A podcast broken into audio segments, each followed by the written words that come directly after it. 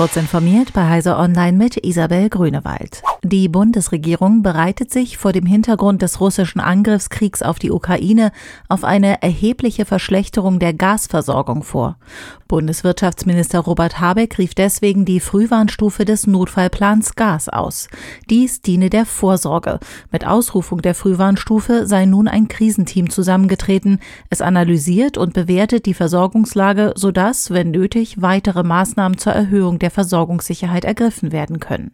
Die Gesamtversorgung aller deutschen Gasverbraucher sei aktuell weiter gewährleistet, so das Ministerium. Nach dem Notfallplan gibt es drei Krisenstufen. Habeck appellierte an die Wirtschaft und Privathaushalte, Energie möglichst einzusparen.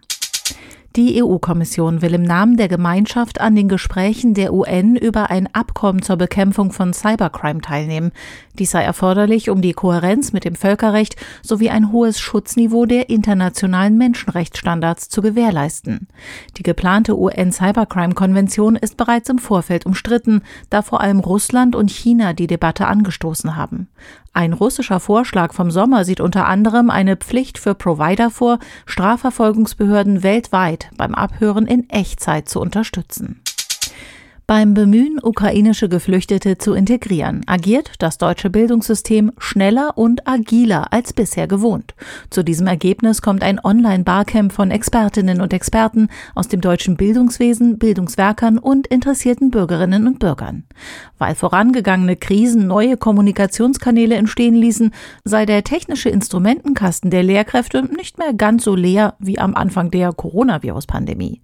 Darüber hinaus liefert die Ukraine mit eigenen Angeboten wie etwa der privaten Optima School und der landeseigenen Lernplattform bereits funktionierende Anknüpfungspunkte.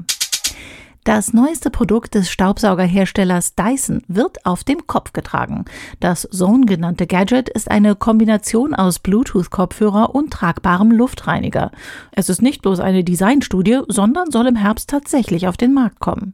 Die Filter sitzen nicht im Gesichtsbügel, sondern über den Ohrmuscheln der Kopfhörer. Die Luft wird von dort eingesaugt, gefiltert und von zwei Pumpen über den Bügel kontaktlos an Mund und Nase weitergeleitet. Diese und weitere aktuelle Nachrichten finden Sie ausführlich auf heise.de.